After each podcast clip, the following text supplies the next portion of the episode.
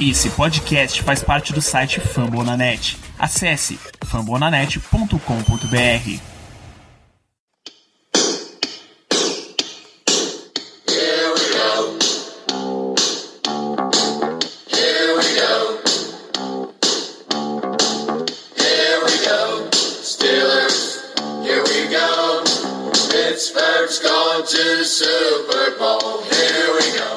bem, pessoal, estamos começando mais um Black Yellow Brasil Podcast, o episódio 123 desse podcast falando sobre o Pittsburgh Steelers para todo o Brasil, direto formulanet.com.br, Spotify, iTunes, Google Podcast, sou de um bot de gravação com uma voz incrivelmente assustadora. Sou Danilo Batista, seu host em mais uma semana. Eu não faço a menor ideia do que a gente vai conversar nesse episódio, mas eu tenho dois especialistas aqui que fazem, tem uma presença e a volta uma honra incrível tê-lo de volta aqui, meu amigo Caio Melo. Boa noite. Boa noite, pessoal. É, bom dia, boa tarde, dependendo aí da hora que você estiver escutando. Vamos lá, sejam bem-vindos à temporada regular do Steelers. Começamos com o pé esquerdo. Vamos falar sobre esse início aí, que é aquela figurinha do WhatsApp resume. Estou decepcionado, porém já esperava. Infelizmente, o começo não foi muito bom, mas vamos lá. Este homem que efetivamente sabe o que falar, eu tenho certeza, Ricardo Rezende. Muito boa noite, Ricardo. Satisfação enorme em apenas estar com vocês, porque não vai dar prazer algum estar falando sobre esse jogo. E eu estou muito surpreso como o Caio foi contido na sua apresentação. Pelas promessas que, que tiveram aí pelos grupos da vida, é, esse programa tem tudo para consagrar o Caio. Grande abraço. Não, Acho que a gente pode deixar para falar de notícia. Não, se a gente deixar falar de notícia depois, a gente vai se perder e não volta mais para ela. Então, vamos começar primeiro pelas notícias pós semana 1. Então, o Steelers, eu não sei com que milagre, conseguiu arrancar uma escolha de quinta rodada do Jacksonville Jaguars e agora Joshua Dobbs é um quarterback de Jacksonville. Vocês têm algum comentário a tecer a respeito? Claro que vocês têm comentários. Óbvio. Muito obrigado, Steelers, por um move bosta desse depois de perder de usar skipper. Tinha que conseguir. Cover tem que irritar a gente de alguma maneira fazendo um move bom. Ele faz um move bom, mas tem que ter alguma merda no meio. Porque ele não consegue fazer um negócio 100% bom. É tudo desnecessário para botar Johnny Holton em campo pra gente perder o usar skipper. Que era um cara, no mínimo, no mínimo, que ia ter alguma desenvoltura boa ali com o pass rusher. Aí, mas vamos ficar com o Tiquilo, tá tudo certo. Não precisa se estressar, não. Ricardo, Joshua Dobbs no Jaguars, você quer comentar? Grande Joshua Dobbs, todo sucesso para ele, grande jogador, grande homem, um, um, jogador muito querido por todos no Steelers. É, a, a partida dele já deixou alguns nomes do time, alguns, acho que todos bem tristes. O Big Ben comentou que é muito bom ter o Dobbs dentro da sala dos quarterbacks, que é um cara muito inteligente. E convenhamos, uma quinta rodada pelo Dobbs foi muito melhor do que eu imaginava, né? O Jaguars tem uma mania incrível de pegar jogador e é destaque do Pro Football Focus. É o time que, se você for ver, e draft e tudo mais, é, são sempre jogadores destaques do Pro Football Focus que a gente sabe que não necessariamente está reproduzindo muito bem em campo. Então, o Dobbs foi o quarterback, um dos quarterbacks mais bem ranqueados, entre aspas, em termos de nota do Pro Football Focus e não pensaram duas vezes quando o Nick Foles machucou em contratar o Dobbs para ser o backup da equipe. Todo sucesso para ele lá em Jacksonville. E milagre se ele saindo agora com dois quarterbacks apenas. É um baita ser humano, né, Ricardo? O Dobbs. Realmente é um cara.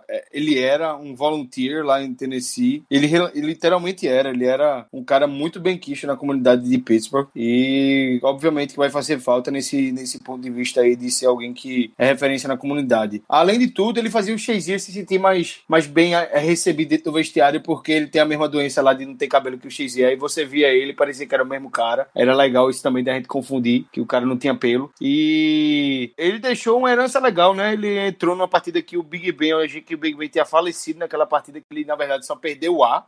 Eu não lembro contra quem foi, agora acho que. Lembro que ele entrou contra o Raiders na temporada passada. É, não, esse aí foi horrível.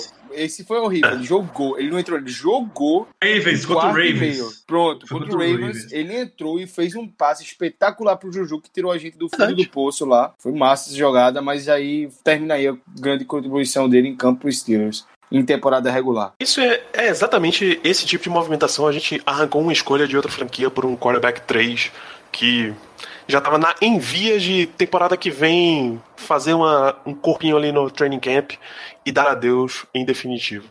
A vaga de quarterback 2, óbvio, é de Mason Rudolph e ele provou isso nessa pré-temporada. Ô, Ricardo, e a torcida alternativa tá como com o, o Doug Hodges no practice squad? Tá como?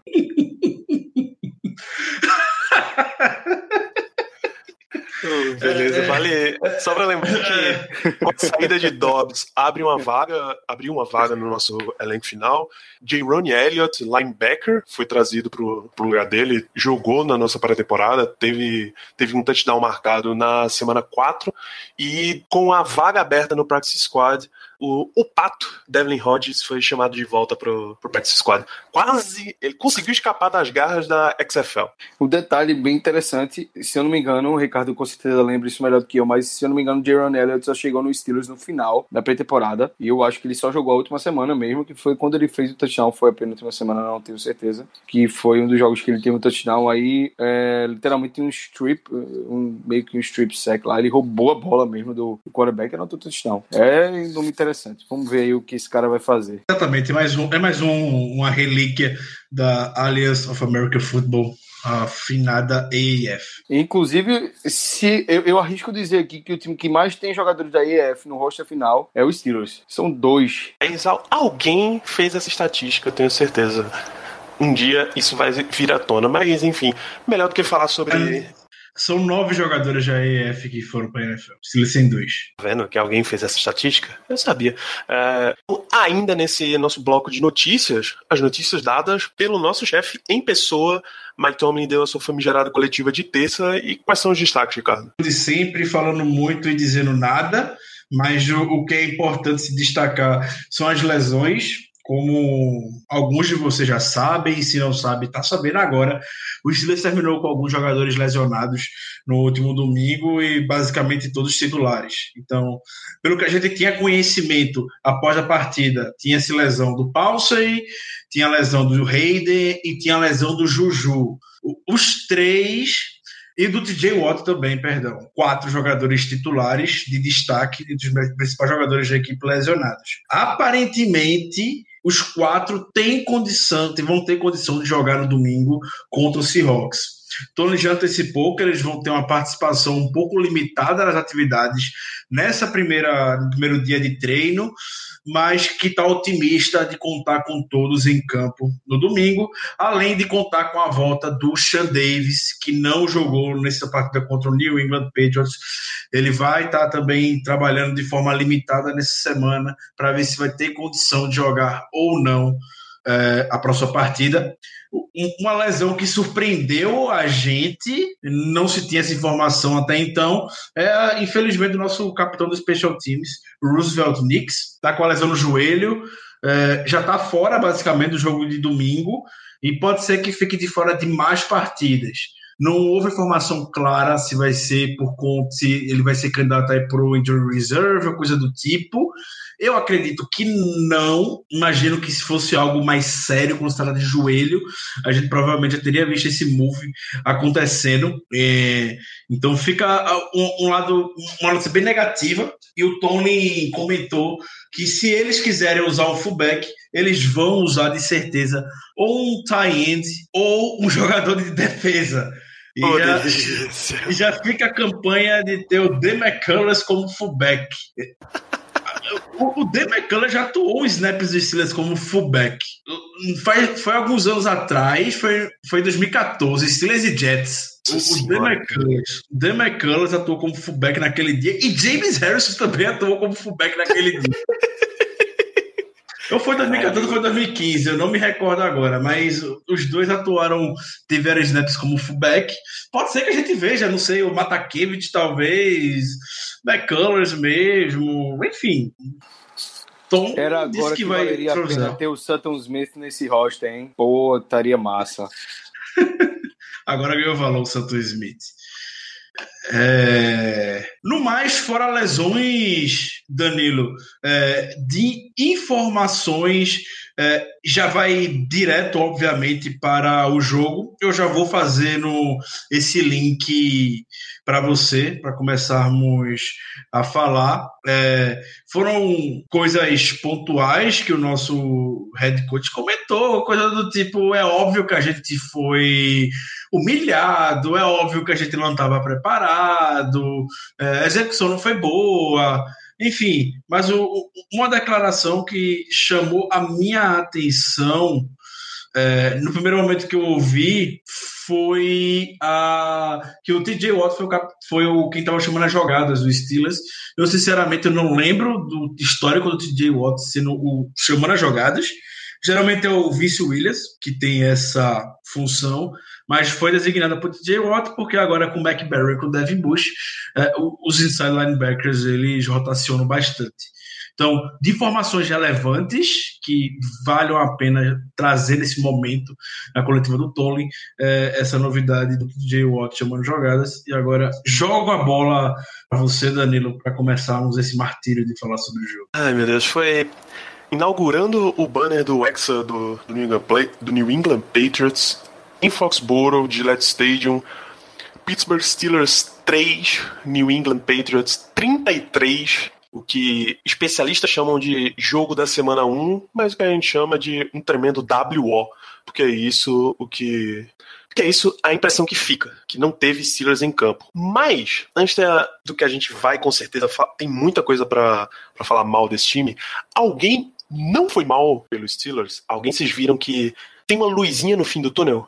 Pô, eu achei que o Cameron, o, o, o Cameron Kennedy fez um bom jogo. É, o Chris Boswell fez um bom jogo. O Kennedy é o long snapper, tá? Pra, pra galera aí ter, ter certeza que entendeu quem é. O Kennedy teve um bom jogo. O Chris Boswell acertou o, o field goal dele. Foi bem nos dois kickoffs dele. Deixa eu ver quem mais. Pô, eu acho que o, o Devin Bush teve 10 tackles, já 11 tackles na partida. Um número interessante para alguém que ficou correndo atrás de, de slot receiver o jogo todo em mismatch.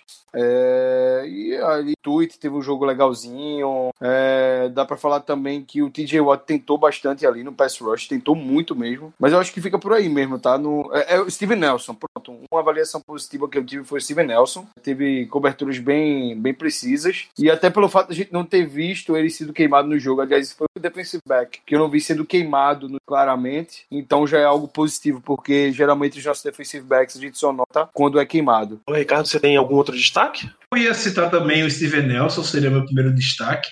Geralmente, quando a gente não ouve muito o nome do jogador de secundária, é, é sinônimo de, de coisa boa, de forma geral. E o Steven Nelson, ele realmente não comprometeu. A gente não viu, assim, de forma geral, os os cornerbacks, o, o Hayden bota como destaque, porque aquele tackle em cima do Gordon que ele perdeu foi patético mas a gente não viu os cornerbacks em si, tanto o Nelson quanto o Hayden. O Hilton a gente viu, obviamente, mas os dois, assim, levando muitos passes. Então, a gente não viu eles sendo queimados, podemos dizer. Então, eu deixo o destaque especial para o Steven Nelson, boa estreia contra o, o Patriots na final de conferência, quando ele estava no Chiefs. Ele foi trucidado pelo Tom Brady, eu imaginei que seria do mesmo jeito, estava com medo e não comprometeu. Bom jogo, da medida ele fez, valia a pena destacar. É, outro que eu gostei, apesar de a gente saber que a comissão técnica não gosta muito de usar ele, é o Hargrave, que atropelou o Check Mason em uma jogada, foi espetacular. É, é incrível como o, o Steelers continua não utilizando o Hargrave com mais frequência porque ele no pass rush, no meio, que é um, uma das coisas que você precisa fazer se quiser ganhar de Tom Brady, vi de New York Giants, que era a tática que usavam, você não utilizar um jogador com a habilidade que o Hargrave tem. É, é, é um absurdo é, isso. E eu só tenho esses dois mesmo para poder falar alguma coisa. O resto, lamentável. Peraí, Kennedy foi bem pra caramba, Ricardo. Kennedy foi muito bem. 100% dos snaps, perfeito. É porque eu pedi pra ele outros destaques, Caio. Além dos que você já brilhantemente trouxe pra gente. Ah, justo, maravilha. Verdade. Pra, só pra reforçar, Javon Hargrave teve 37% dos snaps defensivos dos Steelers. Tyson Alualo, que é basicamente um defensive end pra parar a corrida, teve 41%. Sada isso, é, é inacreditável. Inacreditável. Essa é uma das Hargrave provas... tem potencial. é, é, o Hargrave tem potencial pra ser um Grady Jarrett da vida, fácil ou até melhor. Não dá. É, Desculpe, Danilo. Só que eu fiquei muito irritado. Mas você tá, você tá falando certo. Ele tem realmente potencial pra ser um pass rusher interno pelos Steelers, mas não é exatamente o que a, a comissão técnica, eu tô fazendo aspas aqui com as mãos, comissão técnica, tá buscando. Porque esse jogo não pareceu ter plano absolutamente nem. Quer dizer, pareceu ter um plano. Literalmente o mesmo plano que a gente venceu os Steelers na temporada regular passada, que eles cometeram quase 200 jardas em falta naquele jogo, e a gente achou que isso seria suficiente para forçar, forçar o Patriots, dessa vez em casa, a cometer mais um caminhão de falta e perder o jogo por si mesmo, não a gente ganhar. Não teve plano, né? E foi rigorosamente o mesmo gameplay. Rigorosamente. Rigorosamente. A gente viu a mesma coisa. Inclusive, é, deu raiva ver o Randy Fisher chamando a mesma jogada três vezes seguidas. Três vezes um toss pro running back. Meu Deus do céu, assim, é, é a falta de criatividade. Parece que o Fit no ano passado, que ele teve de criatividade, ele não teve nesse início de temporada. Porque realmente ele deu, trouxe pro Steelers no ano passado vários play designs diferentes, novos, envolvendo diferentes, é, diferentes formações, empty set bastante. Obviamente que o, isso aí é um pouquinho de pedido do Big Ben para poder lançar a bola até cansar o punho. Mas eu vou dizer, velho, é, o ataque tá engessado. O ataque tá engessado. E quem assistir a tape desse jogo contra o Patriots, se se preparar para esse gameplay aí e ele não mudar, vai segurar os Steelers para nenhum touchdown novamente. Porque é, foi bem patético. E defensivamente, conseguiu. O Steelers conseguiu, vindo o jogo que a gente tinha na defesa titular, John Bostic, e adicionar Mark Barron, Devin Bush e pior. A gente jogou contra os caras ano passado com Sensible, com é, é, John Bostic e conseguiu ser pior esse ano do que ano passado. Mesmo com Bush, é, que é uma adição excelente, com Barron, que não jogou absolutamente nada. E, obviamente, que o Steelers, é, defensivamente, chamou jogadas extremamente previsíveis. E Tom Brady, velho, Tom Brady, caramba, ele é provavelmente o melhor é, é, quarterback pré-snap na história da NFL. Se não for, é, sei lá, praticamente um coach ali em campo. Então você vai jogar contra, contra Tom Brady, pelo menos pensa na porra da jogada que tu vai chamar e pelo menos tenta esconder um pouquinho que tipo de cobertura o time vai, vai fazer na jogada. E o Steelers não se preocupou nem um pouquinho nisso. Não tentou esconder absolutamente nada que estava fazendo, repetindo as jogadas defensivas que ganhou do Patriots na temporada passada. E aí, meu amigo, deu pena. É, nossa DL não é Hayward provavelmente com o pior jogo dele na, na carreira dele em Pittsburgh. É, Barron se ele quiser pegar a mala de volta pra LA, eu pago a passagem, tranquilamente. Pelo que ele mostrou ali, ele não merece ficar no. Meu Deus do céu. Ele deu uma raiva absurda. Hayden, se, se o Hayden me disser que ele tava jogando só pra receber o contrato e depois parar de jogar, eu acredito. Porque a partida dele foi patética, uma má vontade absurda. Inclusive, uma das coisas mais, mais é, elogiadas do Hayden é a capacidade dele de taclear. Aí ele vem na primeira, no primeiro touchdown do jogo, vem com, com um miss tackle daquele. Pelo amor de Deus, Hayden. Bota um pouquinho de vontade aí, bicho. Pelo amor de Deus. Enfim, é, foi, um, foi uma bananada total. A defesa completamente perdida, não parou ninguém. Acho que parou o Patriots no primeiro drive e no último. Foram é, aí, se eu não me engano, umas, foram três ou quatro vezes que a gente parou o ataque deles para não pontuação. É muito pouco, muito pouco. E isso porque é, esse ataque perdeu uma peça do, do ataque que a gente enfrentou na temporada passada. Eles, ano passado eles jogaram com o Gronkowski, esse ano foi sem Gronkowski. Então, é, simplesmente pegaram, estudaram o jogo do, do ano passado e viram que dava para que os Steelers tinha tudo para repetir e repetiram mesmo, repetiram o gameplay. E foi muito fácil. A última derrota do Patriots foi justamente nessa partida contra o Steelers, depois foi vitória nos playoffs, Super Bowl e tudo mais, e era meio óbvio que o Bill Belichick ia pegar esse jogo como referência para poder se defender do Steelers. É, a gente sabe como é difícil para Pittsburgh vencer do Patriots, então, para a gente também ser, foi meio óbvio usar o mesmo gameplay da partida pensando que poderia ser uma criptonita para cima de New England. Obviamente, uma mera ingenuidade do nosso da nossa comissão técnica, que sinceramente é, foi o pior jogo que eu já vi Mike Tony comandando em termos de gameplay, em termos de em termos de tudo, na verdade. O nó tático que a gente levou foi muito feio. E é óbvio que a gente não conseguiu fazer ajuste durante a partida, porque é o Patriots. O Patriots poderia estar jogando até agora, o jogo estaria do mesmo jeito. E isso nos três lados, e em special teams, ataque, defesa. O, o Patriots no ataque é, fazia coisas simples, nada assim de outro mundo, mas sempre eficiente. E é o que, é, é o que New England faz. New England ele vai ver um, um, um, vacilo, vai ver um espaço e vai matar você. É, Ricardo, é isso. Falando da, falando da simplicidade do Patriots, a linha ofensiva de New England, a gente sabe que eles têm Dante Scarnecchia, que é um gênio montando linhas ofensivas e treinando jogadores para isso. O left tackle deles era diferente, é Isaiah Wynn, ok, que é uma escolha de primeira rodada, mas ele tem 22 anos de idade. Jogou como se fosse um veterano de 32. O center era reserva, no lugar do David Andrew, que deve perder... Não sabia nem fazer snap. Pois é, no lugar de... Cada snap feioso. Era um guard, guard barra center, que é daqueles caras que todo ano completa o elenco. Assim. Você vê a diferença entre o center reserva que entrou deles, que estranhamente a NBC tinha um quadro especial preparado para falar sobre o cara, vai saber e ver a diferença do que aconteceu quando a gente entrou com center reserva. Esse foi o nível do o nível em que o Patriots estava para esse jogo e o nível que a gente estava para esse jogo.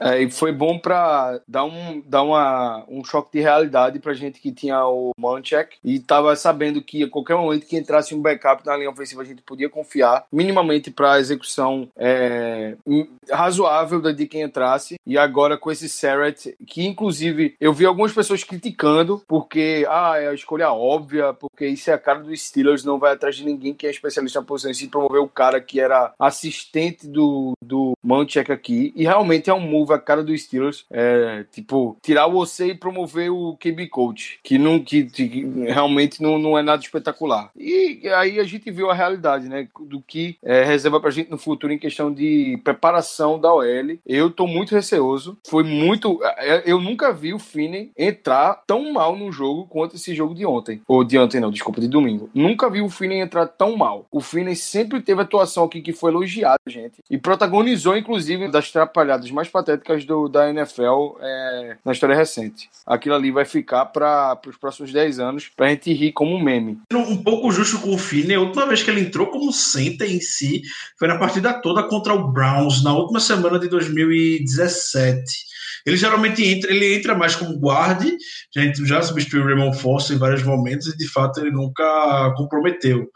É, eu não acho que esteja relacionado necessariamente com a, a chegada do Sean Sarrett, é muito cedo para a gente poder fazer qualquer tipo de afirmação com relação a isso.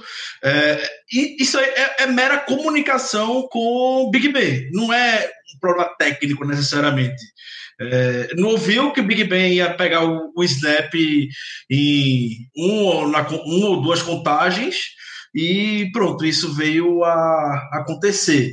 É, então, o, o, coitado do Finney, né, que tava ali naquela roubada, e eu, eu já aproveito até esse, essa, esse gancho para poder falar também do Big Ben, que parecia um, um, rookie jogando nessa partida.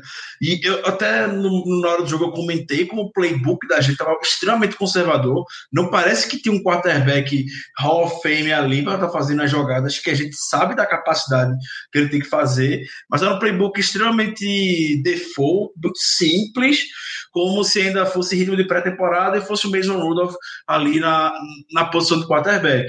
E não só isso, o Caio falou como o Tom Brady na leitura pré-snap é simplesmente impecável, não tem como discordar, é, é um gênio, é inacreditável como o Tom Brady consegue fazer isso.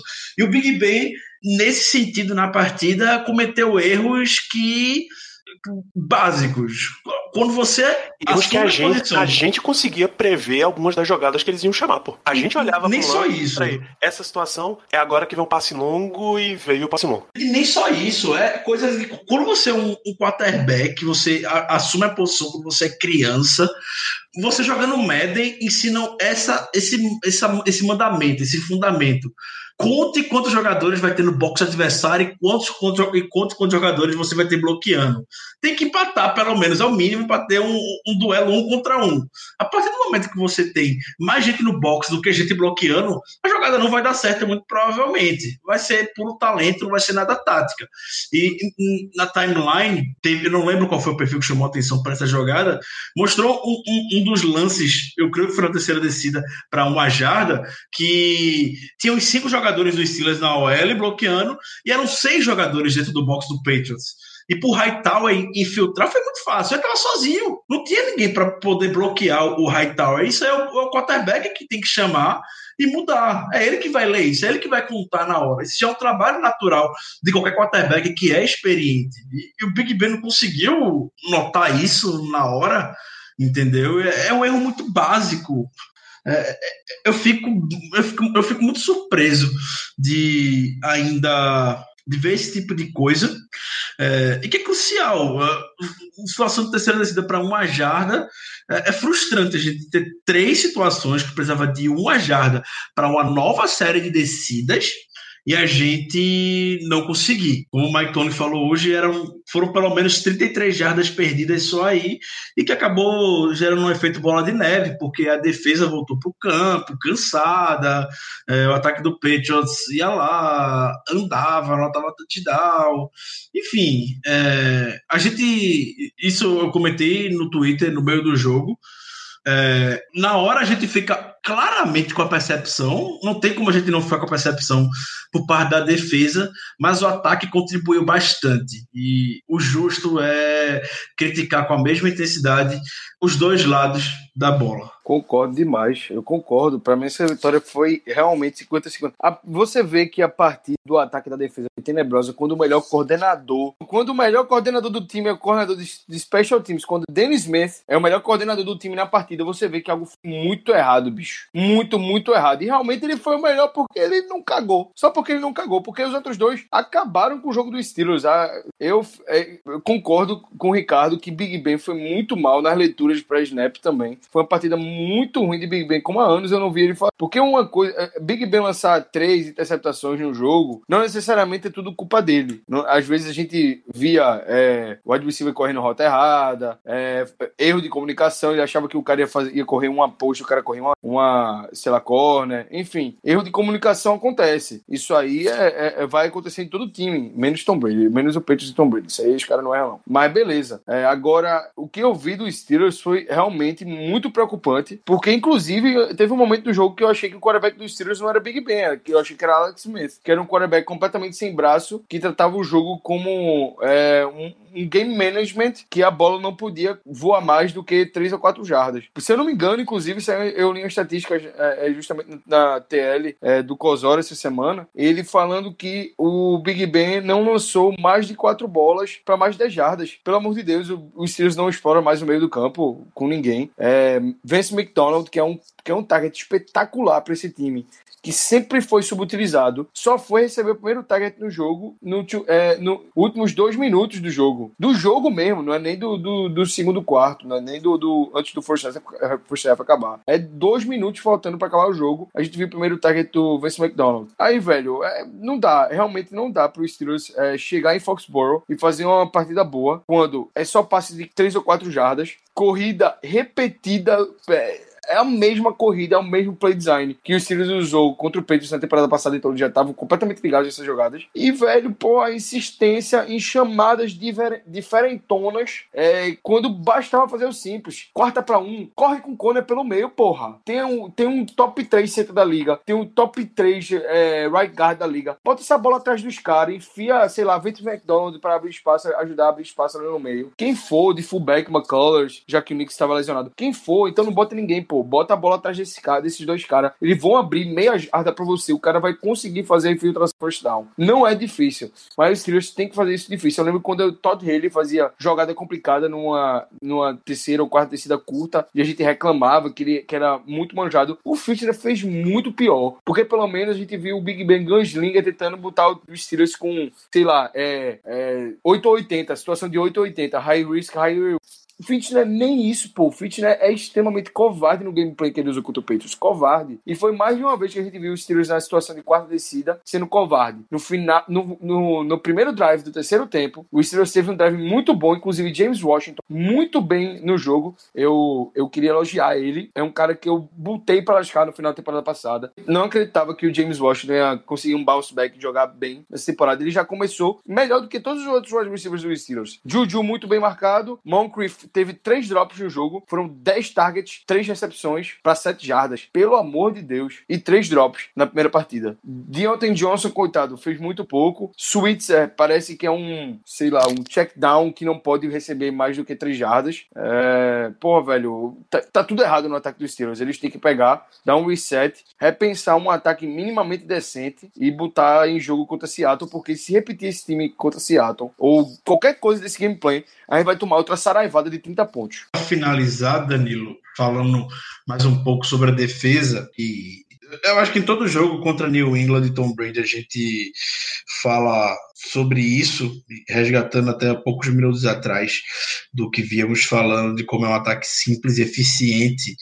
É, todo jogo que você sai contra o Patriots, é essa sensação de que é uma surra, mas você fica tentando puxar na sua cabeça é, as jogadas que deram errado, porque são jogadas muito, mas muito pontuais do tipo, não são campanhas gigantescas que o Steelers consegue segurar, como contra o Raiders no final, que você não conseguiu segurar Derek Carr, é, campanhas como na segunda partida de temporada passada contra Patrick Mahomes, é, campanha como contra o Saints na temporada passada, que foi para a virada da partida também, no final do jogo. Enfim, são todas campanhas que ele viu um erro de alguém, uma falha, atacou, anotou o touchdown e pronto. Então, é, eu comentei mais cedo sobre a questão do TJ Watson, responsável por chamar as jogadas. Hoje, é, o, o Kozora na, na timeline chamou a atenção para um ponto extremamente importante, que foi que nas duas jogadas, em duas jogadas que o TJ Watt não estava em campo, é, ou seja, ele não estava chamando a jogada, o, o Steelers levou um touchdown. E uma delas. As duas foi... jogadas. Uma foi a touchdown do Gordon e a outra foi a touchdown do Dossett. Uma delas. Justamente as duas. É, uma, des, uma delas, o Steven Nelson entrou em Blitz, que pelo parece ninguém entendeu porque diabos o Steven Nelson tinha que entrar em Blitz nessa jogada. Inclusive, é algo que precisam parar para ontem. Isso não dá certo. Não dá certo mais. Já era novidade alguns anos atrás para Pittsburgh, hoje não é mais. Todo mundo sabe, é manjado mandar cornerback em blitz em Pittsburgh.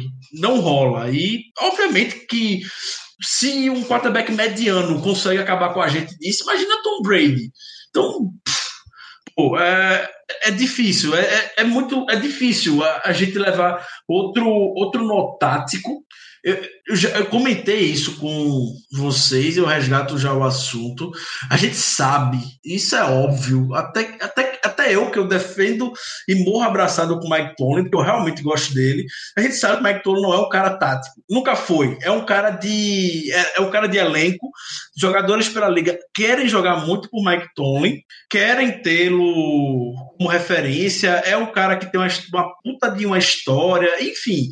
Não, a gente já comentou, por favor comentou, outro alguns episódios, a gente comentou só sobre a vida do Tony, mas não, o cara não era tático. E os momentos onde o Tony mais rendeu foi quando ele tinha grandes mentes é, como coordenador. Então, o Dick LeBeau, obviamente, não tem como não negar o, o, lembrar o Dick, o Dick LeBeau.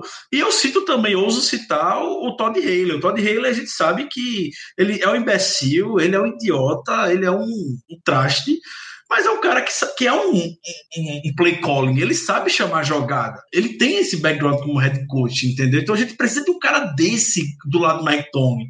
Mike Tomlin fazer o trabalho com jogadores e deixar um mastermind para chamar a jogada. Kit Butler não dá, não dá para ser, não dá para ser o, o Butler, ele não é um chamador de jogada entendeu? E a gente olha até outras posições dos Steelers que sempre renderam muito. Os técnicos de posição dos Steelers sempre renderam muito. Então, a gente vê o Mike Munchak, que o Caio citou, transformou a OL em outra coisa. Foi, fez uma, uma magia com os jogadores que a gente tinha. A gente olha o, o corpo de wide receivers, o trabalho que o Richard May e que o, o finado Daryl Drake é, fizeram até a temporada passada. Espetacular. A gente vê o trabalho do Saxon com os running backs até a temporada passada. Entendeu? Então tem jogador, tem técnicos de posição bom, mas quando vai subir na escala para tomar decisão, que passa pelos coordenadores, não dá, não dá. O Fitner é um puta quarterback coach, isso não duvida de ninguém. É um puta quarterback coach, muito bom mesmo. É, o Butler é um puta LB coach e não tem quem discorda disso mas não são pessoas prontas para chamar a jogada. E eu já falo isso do Randy Fitner.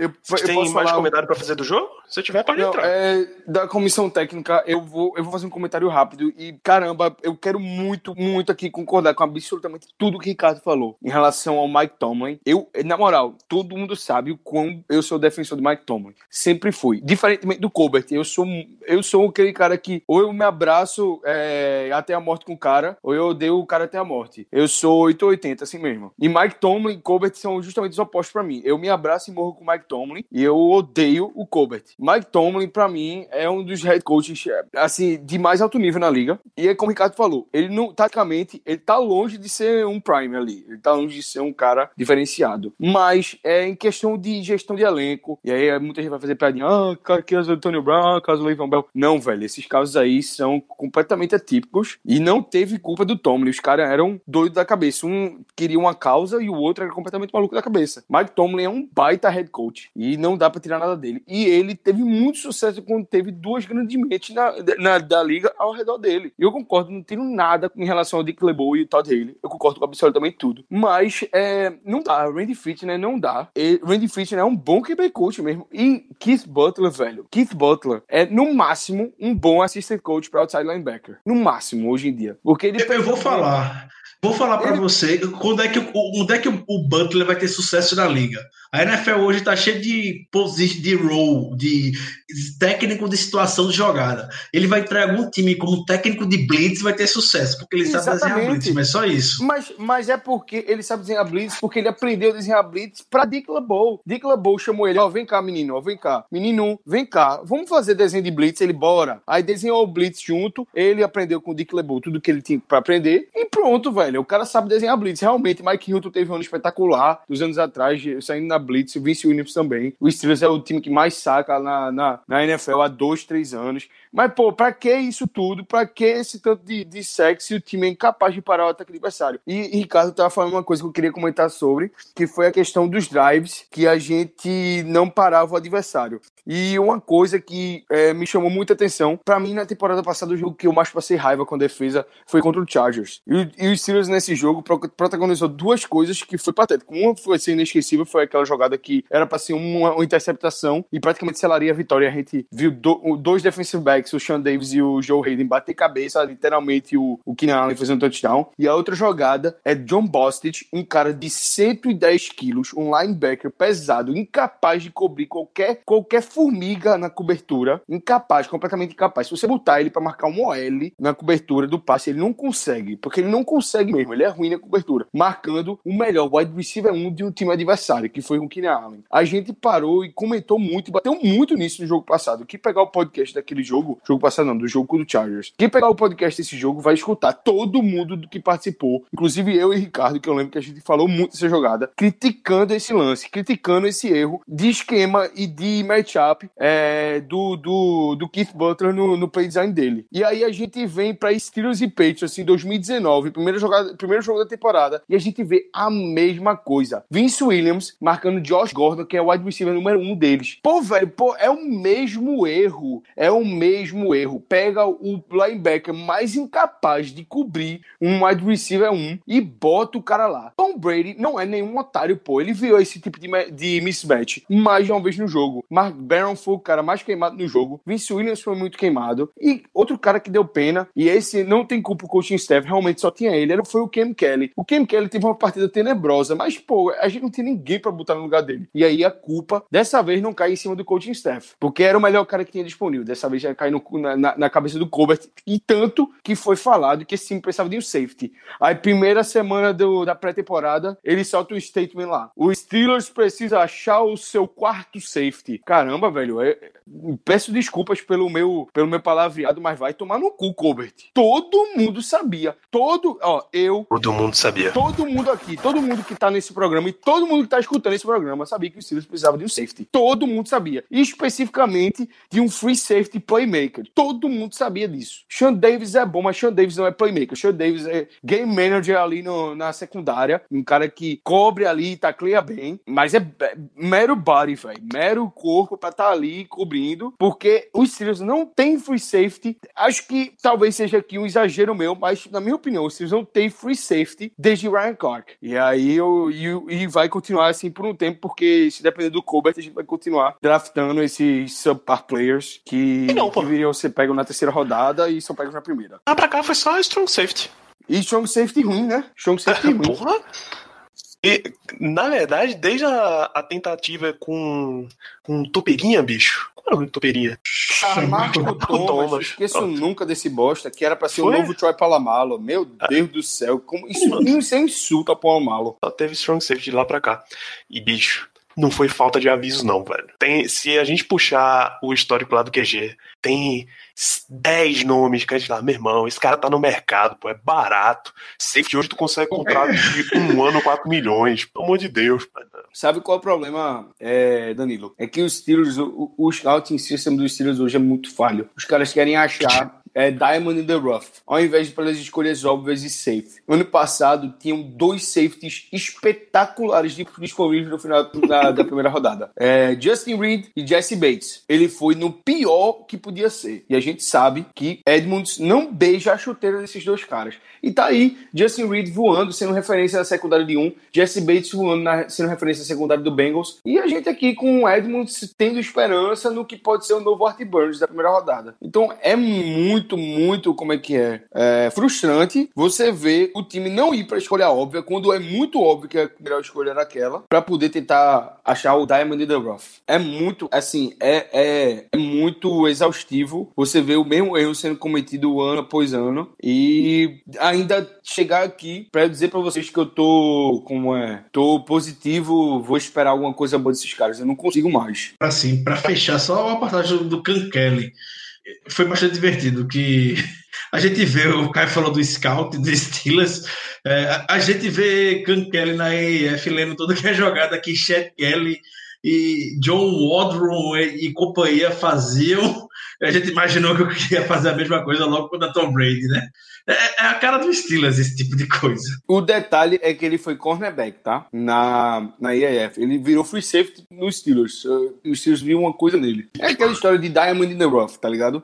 Não tava metade da, dos snaps de treinamento nessa, tempo, nessa semana de free safety não era de Mike Hilton? É ele dividindo com o Ken Kelly? Então, tá tentando achar. Você mexe numa, mexe num- numa posição do cobertor pra ver se cobre a outra, deixa descoberto e tapa aqui, descobre ali, assim a gente vai. Kevin, eu sei que você pediu, Ricardo, para os ouvintes mandarem as impressões deles sobre esse jogo e o que é que, você, que, é que eles fariam se fossem dono dos Steelers. Você quer, quer ler essa belíssima lista? Tanto prazer, meu amigo Danilo. Eu acredito que a, a nossa percepção, pelo menos, é, fica por parte. Não que isso fosse ser feito agora, eu perguntei, sendo bem justo com nossos leitores, o que é para ser feito agora, mas fica a- já a percepção da necessidade de, de troca na, na, na unidade, pelo menos defensiva. É óbvio que não vão fazer, e a gente vai ter que contar sempre com essa mística que envolve os Steelers, que geralmente não começa bem, mas ao longo da temporada vai se acertando. É, vamos ver até quando isso vai. Mas enfim, é, vamos lá. É, eu começo com o, o Robson Carlos, que ele falou que bateria um papo bem sério com toda a comissão técnica, e só. A cagada já está feita, não tem muito o que fazer, correto, mas ao fim da temporada, ela seguindo da forma como estou imaginando, faria muitas mudanças. O, o, o, o glorioso Ataíde Bolado, grande abraço, ele falou que faria uma mudança profunda no coaching staff falta um talento e principalmente falta mentalidade vencedora e mexeria em dois terços de jogadores do time. E que os nossos treinadores são medíocres, no sentido original da palavra, caras médios que se contenteiam com performances médias. O Alexandre Diniz, ele comentou que não faria nada, que no máximo ia dar uma força para o treino, para o time no treino seguinte, mas que ao final do ano provavelmente também faria mudanças é, isso foi uma impressão até um pouco geral. E teve gente eventualmente pedindo já contratação de jogadores como Des Bryant, o Eric Berry, são nomes experientes que estão no, disponíveis no mercado. E ao lado disso, sempre passando pelo coaching staff. É, eu creio que seja inevitável, de fato, não trazer esse assunto. Se, se a gente fosse prender alguma coisa, eu tenho, um, eu tenho quase certeza que o Steelers vai fazer nada com relação a isso. É óbvio, eu estou falando do Steelers. Mas também a gente não tinha alguém na defesa, por exemplo, com background de chamar jogadas na NFL como tem hoje com o Terrell Austin. Não sei. Se quiserem vislumbrar ou sonhar com alguma coisa, se de repente essas performances forem se repetindo e quiserem assar a batata do Butler é, ter um cara atrás com um background digno para se sair no dia e entrar no outro. Então, é nisso que, se você, amigo ouvinte, quiser ter seu coração um pouco mais acalentado, precisa se, se prender. E, e, e muito obrigado pelas respostas. Foi muito legal ver a pistolagem de vocês conosco. Vocês acham que essa contratação de Terry Austin foi para isso? Foi ah, para ser a, a última? Nisso. Eu, a última só, eu tava querendo chegar nisso. Eu acho, eu acho que o Terrell, o Terrell Austin foi a contratação que é aquele. É o. É o. É, caramba, é o, é o urso do Keith Butler. É o urso. Ele tá ali só esperando a cabeça rodar do Keith Butler. Porque eu acho que é questão de tempo. Eu vou ser muito sincero. Eu acho que é, o Steelers vai ter uma temporada ruim. Muito disso vai cair por cima da defesa. Que tem muito investimento nessa defesa, pô. Tem muito investimento. Vocês podem falar o que for. Tem sete first round picks na defesa. Tem um, dois cornerbacks pegos na free agency pagos, ambos foram pagos. Tem um pick de primeira rodada, top 10, que foi um sacrifício relativamente alto para os Steelers para conseguir fazer essa pick, para trazer esse cara para Pittsburgh. Então, vejam só, vejam só. A responsabilidade do Keith Butler de fazer essa defesa funcionar. E ele não tá fazendo essa defesa funcionar. Eu acho que esse cara tá com os dias contados. Eu acho que Mike Tomlin tá, tá com a paciência, depois desse jogo, tá com a paciência lá em cima com ele. E eu acho que a gente pode ver, sim, pra, assim, pela primeira vez que eu vou ver um, um, um coordenador sendo demitido durante a temporada e pode ser esse cara. Eu não tô dizendo que vai acontecer, não, mas se for acontecer alguma coisa, é ele. E a justificativa disso tá justamente na contratação do Terry Austin. O Terry Austin é um DB coach, tá claro isso, que ele é o DB coach dos Steelers, mas também tá muito claro que ele tá ali só de urso esperando a, a vez dele chegar, porque no momento que os Steelers demitir Keith Butler, que isso pode acontecer, Terry Austin é quem vai assumir. Terry Austin é quem assume como defensive coordinator, eu não tenho dúvida disso. É o cara com experiência para isso. É o cara que fez uma defesa muito boa em, em, Detroit, muito boa, e é um cara que tem bagagem e confiança de Mike Tomlin. Faz muito sentido a comparação dele agora quando você para pra pensar que ele pode ser o substituto dentro da temporada de Keith Butler, caso o Keith Butler não consiga nessa última chance dele, é, que eu acho que ele vai embora de todo jeito no final da temporada. O contrato dele acaba, ele vai embora, e aí o Terry Austin vai assumir de vez, mas ele tá aí para isso, velho. Ele tá aí já para assumir essa posição de é, defensive coordinator, e isso pode ser acelerado é, por atuações ruins de defesa que já começou tirando a paciência do Mike Tomlin. Existem histórias, eu não sei se é verdade, mas eu li relatos de que Mike Tomlin já deu uma saraivada aí no, no Butler depois dessa atuação. Vamos ver até onde vai a paciência do Tomlin, porque eu acho que não vai durar muito, não. Eu acho que a gente vai ver essa temporada pela primeira vez o coordenador sendo demitido durante a temporada. Tô 100% contigo, Caio. Eu acho exatamente a mesma coisa. A única diferença é que eu não vejo uma demissão no meio só que internamente eles reorganizem para que Terry Austin assuma mais funções do que do que Keith Butler. Mesmo que isso não seja amplamente divulgado, mas por dentro ele tenha mais comando do que o Butler. É a única coisa, mas eu tô 100% contigo. Acho também que foi uma contratação feita já para ter o substituto para quando ele rodar.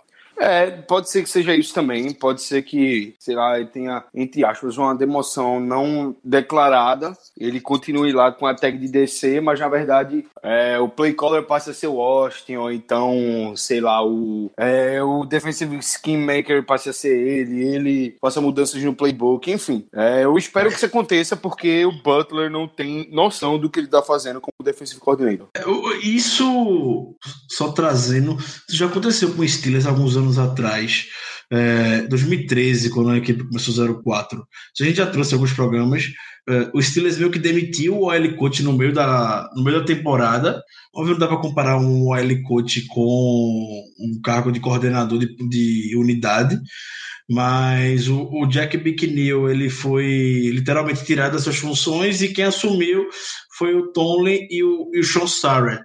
E ninguém sabia até que no dia seguinte do fim da temporada do Steelers, o Jack McNeil foi demitido da equipe. É, então, é, isso aconteceu, assim como vocês.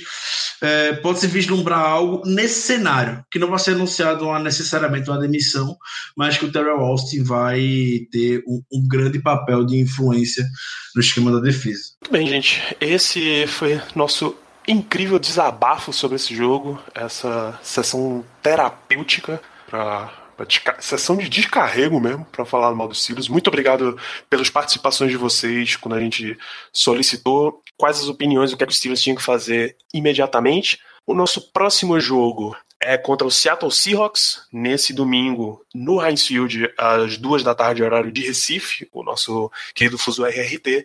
Para a gente fechar o programa, eu queria as considerações finais e um matchup esperado para a partida de cada um de vocês. Começando por você, Caio.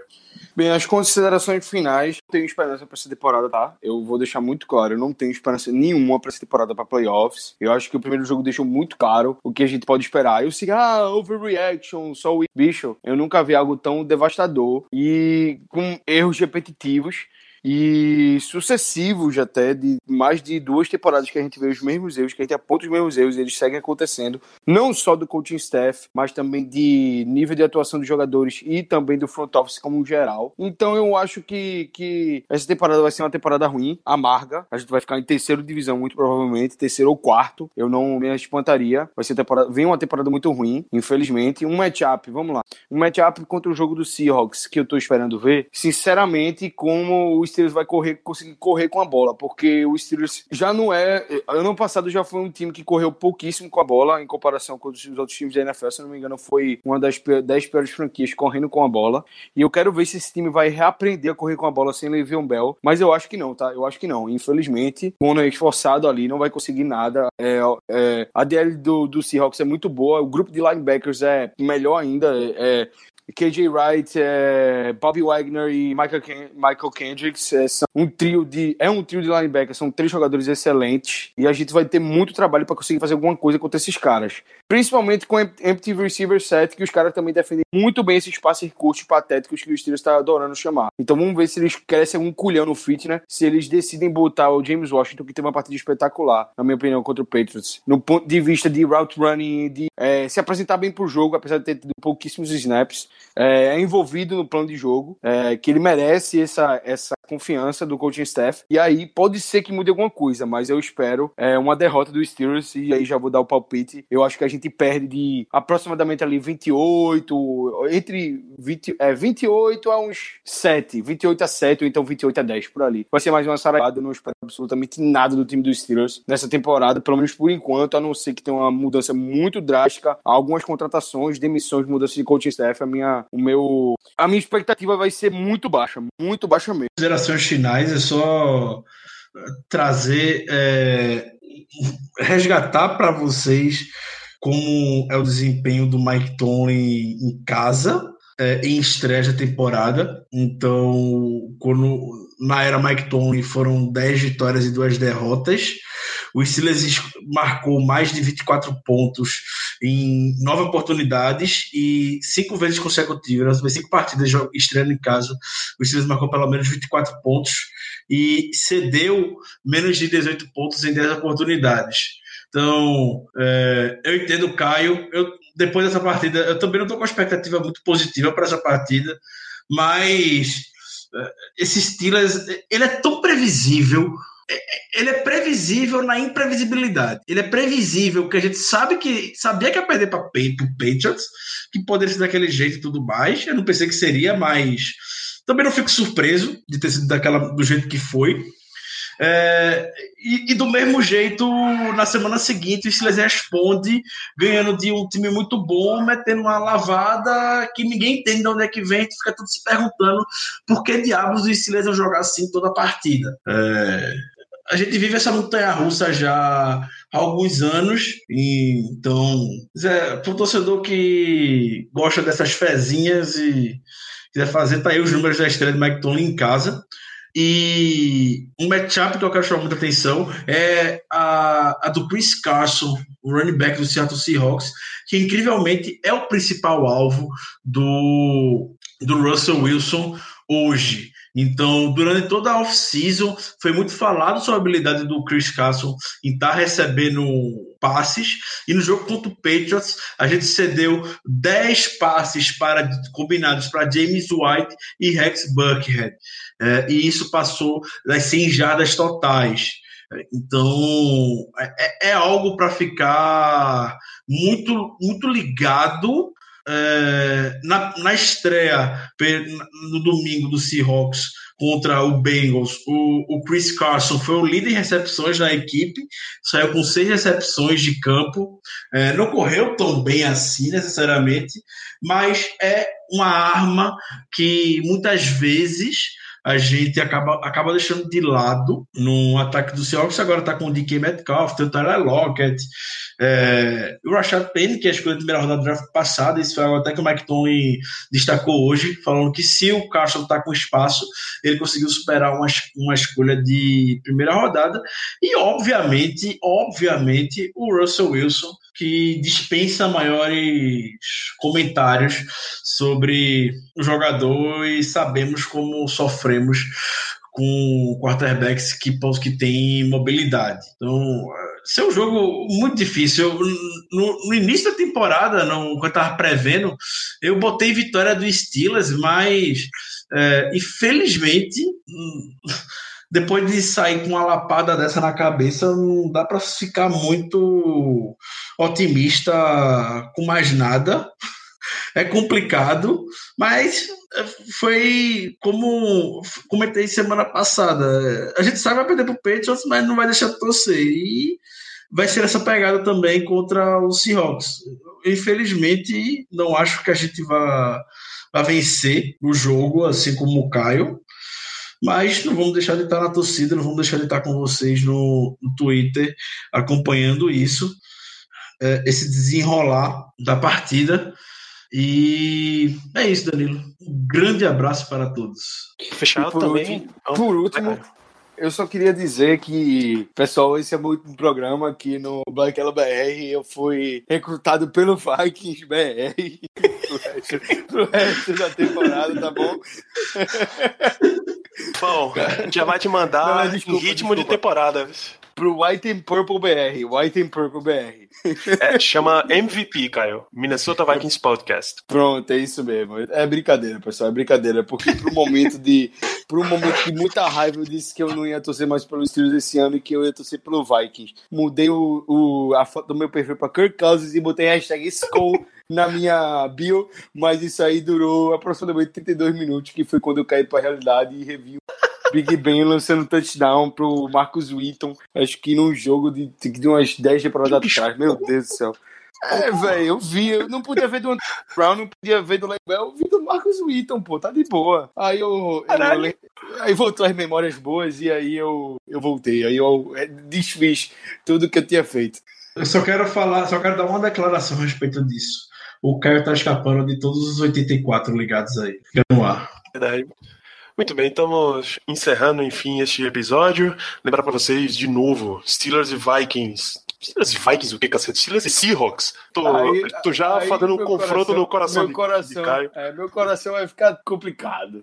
Steelers e Seahawks, domingo, duas da tarde, com transmissão da ESPN Extra. Ah, se você, infelizmente, não tiver esse canal, vai ter que apelar para fontes alternativas, traduzindo o NFL Game Pass. Então, vai ter transmissão da ESPN, podem ficar super tranquilos quanto a isso. Vocês podem ficar tranquilos também com a cobertura sobre o Pittsburgh Steelers nos nossos canais no Twitter, Black Yellow BR, Instagram também, Black Yellow BR, e aqui nesse podcast que eu recomendo bastante que você siga no Spotify, deixe as suas cinco estrelas no iTunes e recomende para mais amigos poderem ouvir também. A gente volta na semana que vem falando sobre esse jogo da semana 2, que esperamos que os Steelers entrem em campo para jogar dessa vez, né? Um grande abraço a todos e até semana que vem.